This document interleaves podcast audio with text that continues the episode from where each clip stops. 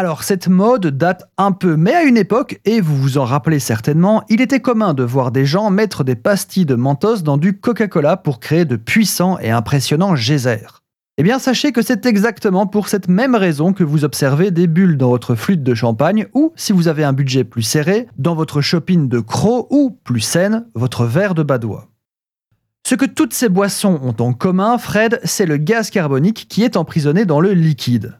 A priori, il n'a rien à faire là, et tout ce qu'il désire, c'est s'échapper. Seulement, il ne peut pas s'échapper si facilement naturellement. Je vous passe les détails physiques, mais retenez qu'il s'extrait plus facilement quand il y a présence d'aspérité.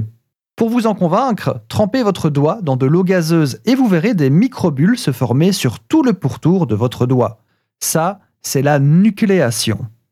Et on l'aperçoit partout, sur les rebords de vos glaçons, sur les fruits de votre sangria et dans votre flûte de champagne.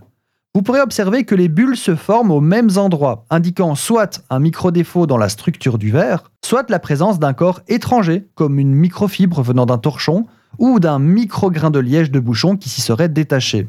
Les verres de la bière Duvel ont d'ailleurs volontairement des aspérités au fond du verre pour que les bulles jaillissent d'un point précis au milieu de celui-ci. Et c'est pour ça que laisser tomber du sucre ou du sel dans du coca produit le même effet de geyser, mais en moins spectaculaire. Alors pourquoi le Mentos est le grand champion? Tout d'abord, sa surface est remplie d'aspérité. C'est un bon agent nucléant, mais surtout son poids l'entraîne directement au fond de la bouteille, ce qui maximise la réaction et l'effet éruptif. De plus, le Mentos contient de la gomme arabique qui a un rôle amplificateur dans la libération du gaz. Et c'est donc la somme de tous ces facteurs qui permet de créer ces énormes fontaines de gaspillage.